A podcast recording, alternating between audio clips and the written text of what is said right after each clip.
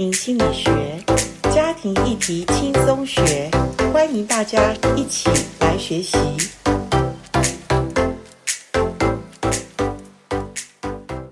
今天请到了呃华福会的总干事董牧师董家华牧师，请你先自我介绍一下，特别是你的婚姻家庭，okay. 我们要想多了解。好，大家好，我是董家华牧师，谢谢严老师的啊、呃、介绍。我现在在世界华福中心担任总干事。那我是在台湾出生长大的，大学的时候遇见了我现在的太太。哦、oh.，那她大学读的是社工。OK，那她很，她是一个很喜欢帮助人的人。嗯哼，但是当她大学毕业后做社工一两年，她发现。好像她永远只能处理后端的问题，是，而很多前端啊发生在婚姻家庭里面的事情，好像他们只能被动的接球。对对。所以后来呃，她就决定要去念婚姻家庭咨商，所以后来我们一起到美国读书，那去福勒福勒神学院哈，读神学，他读福勒的心理学院，哇，太棒了，智商很好，所以他就是一个专业的婚姻家庭智商师，然后我是牧者。大概是我简单的介绍，然后我跟我太太现在呃两个儿子啊、呃，老大十一岁，小的九岁。好，谢谢董牧师，让我们知道你家庭婚姻的那一块，因为很少。呃，大概没有太多机会让我们知道这部分。Yeah, 好，谢谢。都不会问这一块。对对对，因为我们今天就是婚姻家庭的主轴哈。那所以很快的进入主题，就是我记得我们前一阵子才刚过了二十周年庆，董牧师因为在国外没有办法参加，但是他帮我们录了一个勉励的话。嗯、那其中董牧师讲到说，家庭啊、呃、不能当做我们的偶像，但是他。同意家庭需要上帝的救赎，哈，其实我乍听下来，我说家庭怎么可能成为我们偶像？我 我反过来讲，如果家庭成为偶像的话，我在台湾，至少在台湾，我看见许许多多，我们不要讲外面的人，讲基督教的呃婚姻家庭里面，我发现我们就是太少看重我们的呃婚姻的时候，我觉得。偶像这件事好像比较遥远，可是不知道董牧师为什么会提到说家庭不是我们的偶像这句话。好，谢谢。我我觉得每一代人在看事情的角度都受到我们成长背景的影响。没错。所以我之所以那个时候啊、呃，真的是有感触讲这句话的原因，是因为第一个我要澄清，婚姻很重要。是。我自己太太是婚姻家庭智商师。对。所以绝对不是要否定婚姻的重要性。对。第二个，婚姻对一个人的塑造影响也非常的关键。啊，那为什么会讲这个呢？是因为可能我这一代的人，很多时候我是婴儿潮时代的下一代，啊，算是千禧时代的开头。OK，所以很多时候我们是在一个相对于父母亲很努力的去经营，给我们一个好的环境成长的环境长大的这一辈。那我们这一辈人很多时候，其实我们一方面常常听到是父母亲年轻的时候没有那么好的机会，是我们年轻一代有这么好的机会，我们怎么还不珍惜？然后，或者是说，父母亲当年没有机会做什么，然后现在努力工作打拼，让我们有机会做他们当年想做的事情。是是。那我觉得我，我我们这一代人，很多人其实是背负着很深很深的对父母亲对我们的期待哦，成长的。哦、对对。以至于当想到婚姻家庭的时候，可能在每一代人心中的画面不太一样。是。啊、呃，也许在一些人心中想到的立刻是夫妻的关系。嗯哼。可是在，在呃千禧世代，甚至比我更年轻的一代 Z 世代，他们可能想到的是父母亲的期待，啊、呃，家族的期待。OK。然后或者是说，呃，他们已经被给予这么多呃资源了，啊、uh -huh. 那他们好像应该要走得更高更远。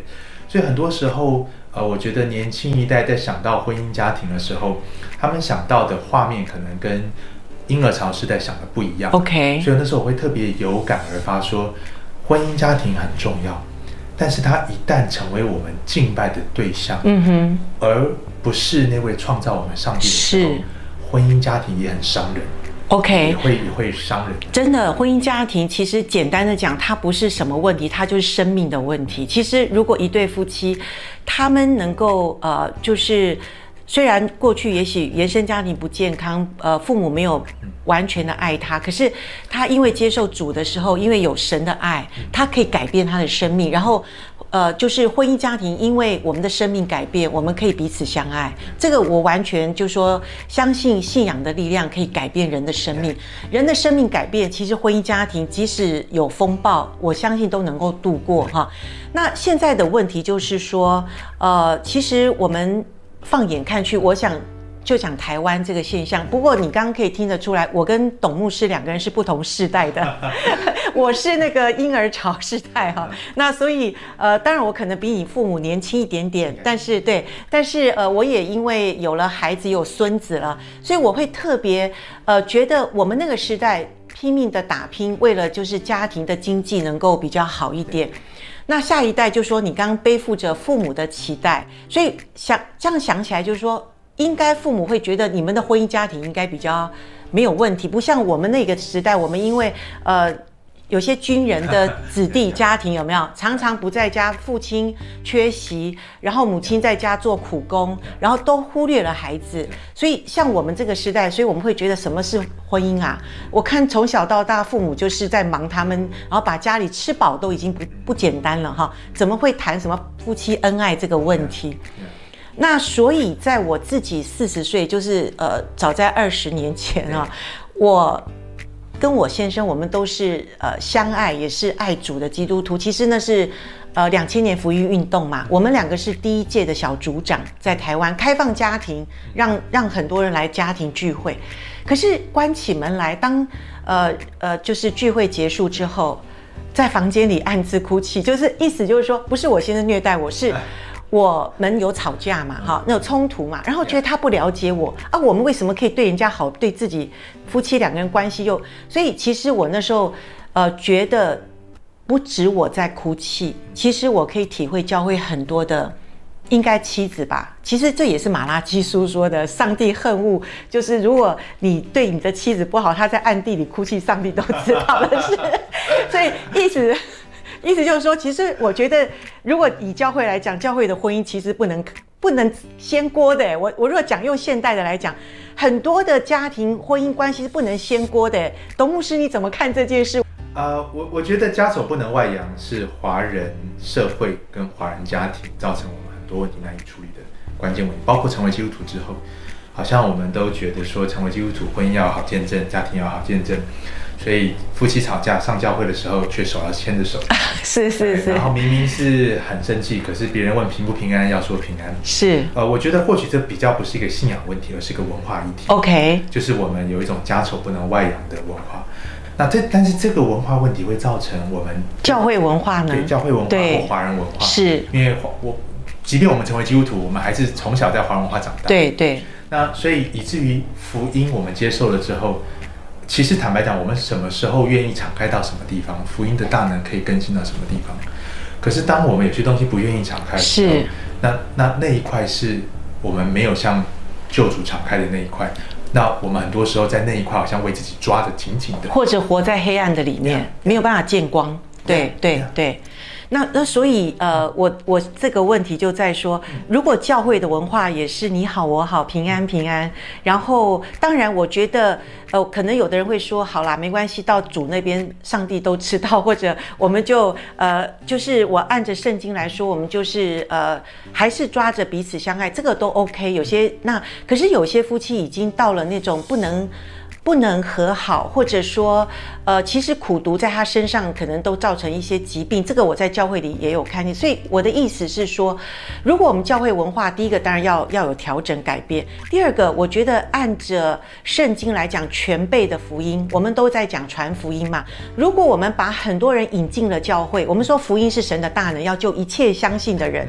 可是我们在实践神学也好，或者我们教会的一些不管主日学的开课，或者我们说主日崇拜各方面在圣经上的教导里面，我自己觉得以我的年纪来看，我觉得你说一年有五十二个主日嘛，你算算看，大概只有说五月份的什么什么叫呃家庭月才会我我啦，我自己被请去教会谈过一两次这样。那我的意思是说，其实重要的是在。上帝的创立世界就是以婚姻家庭开始嘛？我们不是在高举这个东西，而是说上帝的心意到底是什么？然后我们教会会不会在这一块真的有所亏欠或者不够？然后人到了教会，然后他把呃全家带来，然后又遇到他的婚姻家庭，然后又是一个失望，或者又是一个人家说有的说后门开的也很大。就离开教会了，因为我我的生命没有办法改变，我的家庭没有办法得到呃真的救赎，怎么办？我记得几年前啊、呃，香港中神的院长黄国伟啊、呃、老师，他写了一本书叫《家庭神学》，我觉得那是一本非常棒的呃一本。这本书有我有看，是对对对我，我觉得它非常的棒。是是。那同时，他是从一个，因为我们在谈家庭的时候，坦白讲，我们很多时候人就是以华人文化的概念。来理解圣经中讲的家庭。是，可是也许我们如果尊重圣经文本当中，上帝自己是那家庭的设立者，而上帝透过圣父圣子的关系看到亲子关系，啊，基督与教会心腹的关系看到夫妻关系，是，我觉得我们的家庭才有可能更新，没错，不然很多时候我们只是在捍卫自己的文化传统里面对家庭的理解跟定义，嗯哼，那这是第一块，对，那第二块我觉得说。刚刚啊，严老师提到说，嗯，我们接受了福音，但是好像很多时候进到教会，然后啊后门去打得很开，因为我们看到很多里面的问题。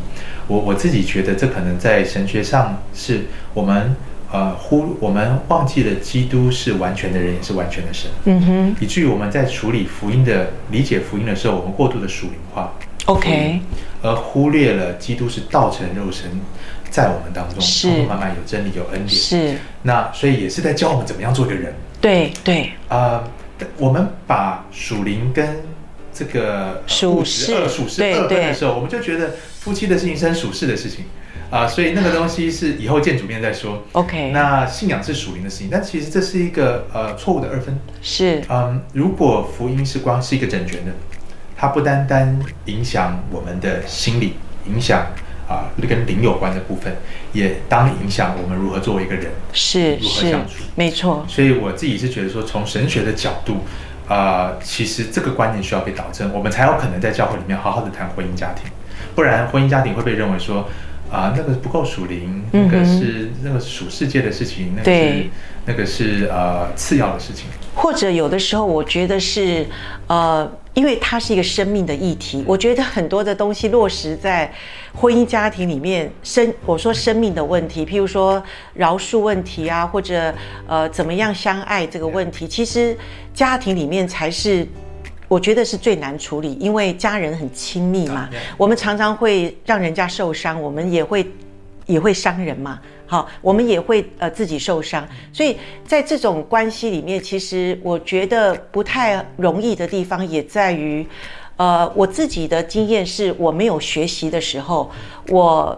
呃，当然，我的原生家庭没办法给我这一块好的影响，然后加上我自己进入婚姻，有了孩子，又教会又没有说的，没有教的时候，我自己每一天都在询问上帝说：“主啊，呃，如果再过十年、十五年，我的三个孩子都都离巢的时候，我跟我先生可能是人家都是呃表面上，因为我先生是教会的执事嘛，也都是很爱主。”表面上我们还是可以爱主啦。说实在的，因为我们的里面是不会改变对神的这个观念或者态度，或者跟神的关系，我们不会改变。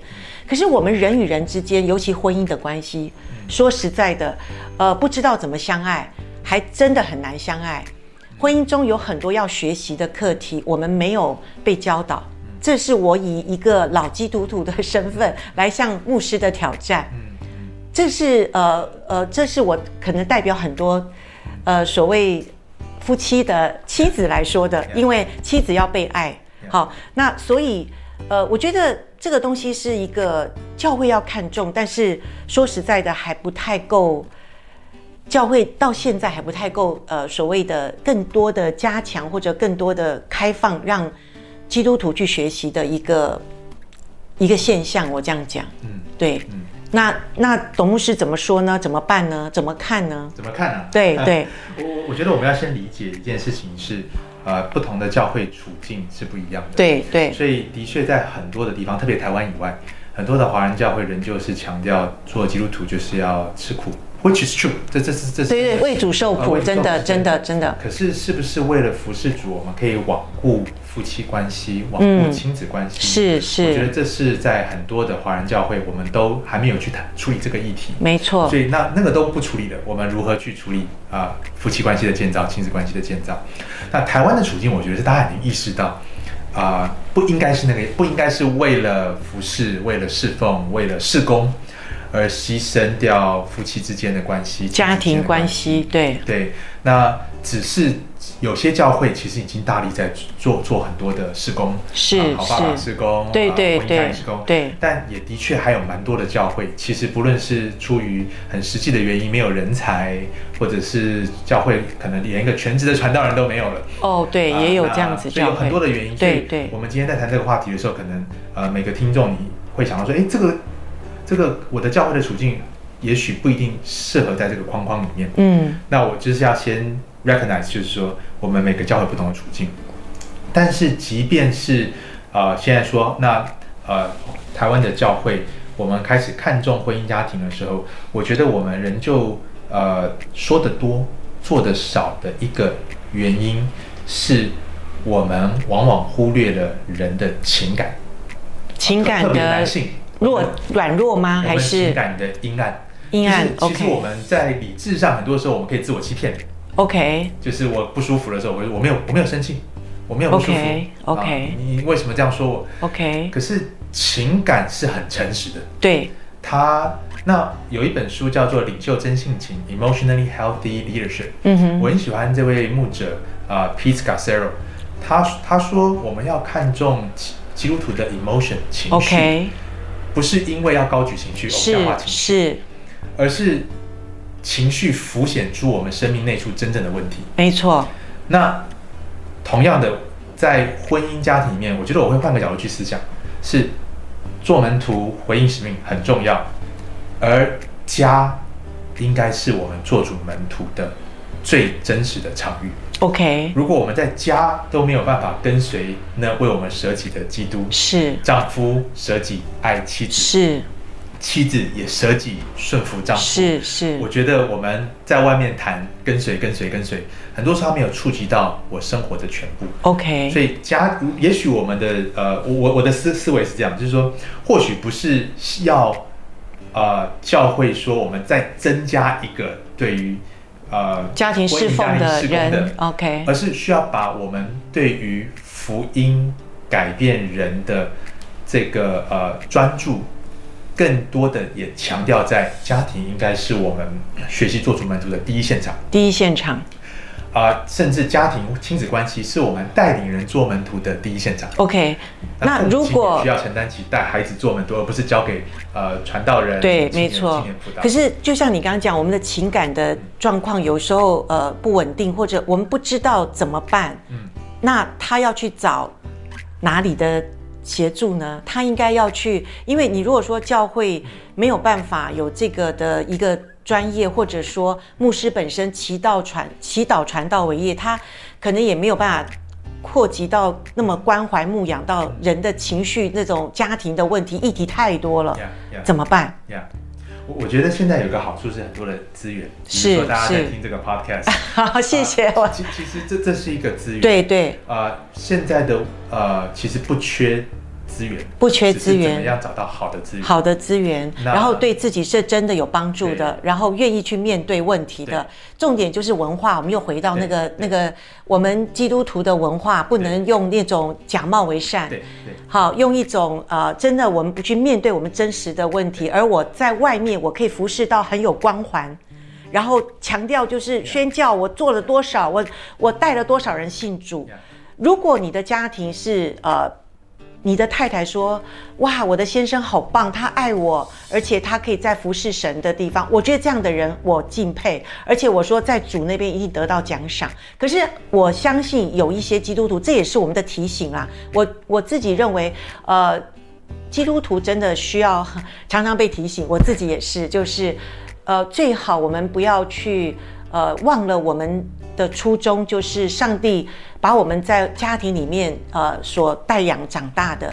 如果我自己建立了家庭婚姻，然后我有下一代了，如果我不知道怎么处理，或者我的家庭一直在那边反复的出现问题，其实是真的有问题了。我不能够呃掩面不看，或者我说哦，我教会的服饰比较重要，然后呃你的你的家人、你的孩子都在那边。哭泣也好，或者受伤也好，我觉得情何以堪呐、啊？救别人，自己的家人没救；传福音，自己的家人反被弃。我我真的是觉得这个不是上帝要的。呃，容我多加两点哈。一个，我觉得说为什么家庭应该成为做主门徒的第一现场？他因为在亲密的关系当中，我们最难去逃避真实的自己，所以每一个在亲密关系里面的的这种呃挫折、呃愤怒，其实都是一个机会，看到我生命里面有什么地方是需要被福音所触碰、所更新的。所以。很多时候我们会说，很多基督徒信主了很久，但是我还需要什么门徒训练呢？的确，你再教他再多的课程知识，如果没有触碰到他生命的核心，那他真的会觉得说，我上那么多课干什么？我都知道了。可是如果今天我们可以很诚实的从我们很真实的关系，不论是夫妻还是亲子，啊，有人说，也许很多人啊单身的，他可能在职场上跟同事的人际关系，在这些人际关系当中，我们愿意去诚实的面对，是，其实这就是真正。经历啊、呃，这个所谓 spiritual renewal 属灵更新的一个起点。那第二个，我觉得刚刚严老师谈到说，很多的呃教会的牧者可能没有受过这方面的训练。那我会觉得说，也许牧者不太可能什么训练都受。是。但是如果牧者有一个宽广的心胸，是，同时能够去啊、呃，不论是别人的推荐还是自己的自己去了解。找到一些好的资源，是能够带给教会啊、呃，成为弟兄姐妹的帮助，甚至成全教会里面的一些人，他对这个做这个施工有负担的，我觉得那就是个好的开始。比如说我过去在时代新闻堂牧会的时候，对，我们有呃七八个受过专业辅导训练的呃。这个的同工们。是，那他们不是全职的传道人，是。不完全呃，有些是，有些不是，对对，他们就组成了一个团队，是，所以有些我们牧者可能我们真的是想帮助，可是我们知道一旦帮下去，时间精力，对对对，但是我们就可以转接，对对，然后这个团队就会接起来，对，那我觉得就会是个很健康的。真的，我非常同意董牧师讲，就是说我们。教会如果有一些就是比较专业的人士，一定是会有。那那我们牧者可以成全，或者跟他有一个好的牧养，然后让他成为你最好的得力助手。我知道有些教会是他们都有这种所谓的官府官协辅导中心这样子，然后帮助一些真的教会里面需要长时间去陪伴关怀牧养的人。那牧者其实你会很轻松，因为你只要去呃帮助这些所谓门徒，或者说传道、祈祷为业。那我觉得教会就会越来越健康。那健康的教会，你传福音，让人来到这个教会里面，我相信这些不健康的人也会慢慢健康。所以现在不是说一直拓殖教会，而是应该建立健康的教会。那健康的教会就是有更多健康的家庭。以我的观点是这样，就是更多有健康的人在教会里面得到教会的牧养，得到教会的关怀。然后从刚刚董牧师讲的，从我们内在里面，我们去察觉自己有没有什么。呃，不对的地方，或受或者受伤，我要去医治，我要去面对的地方，其实这些东西都是需要教会一个团队的侍奉，然后把教会共同来去建立更合乎神心意的一个教会。谢谢董牧师，呃，今天愿意接受我们的访问，时间也差不多，我们下一集也要谈现在的 Z 世代的一些年轻人的家庭的一些结构问题。那呃，期待下一集再跟董牧师来谈，谢谢。好，拜拜。